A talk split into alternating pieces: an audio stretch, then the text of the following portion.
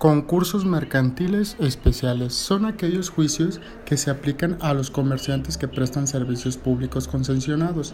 instituciones de crédito e instituciones auxiliares de crédito. En estos casos, la ley considera indispensablemente reconocer la naturaleza particular de las empresas y el interés público que representan para lo cual armoniza el concurso de estas instituciones con las disposiciones especiales que la rigen y se consideraría necesario que participen las entidades que lo autorizan, que la regulan y supervisen. El de una empresa que se dedica al transporte público para en el caso del servicio público concesionado y en las instituciones de banca múltiple o desarrollo, en los casos de las instituciones de crédito.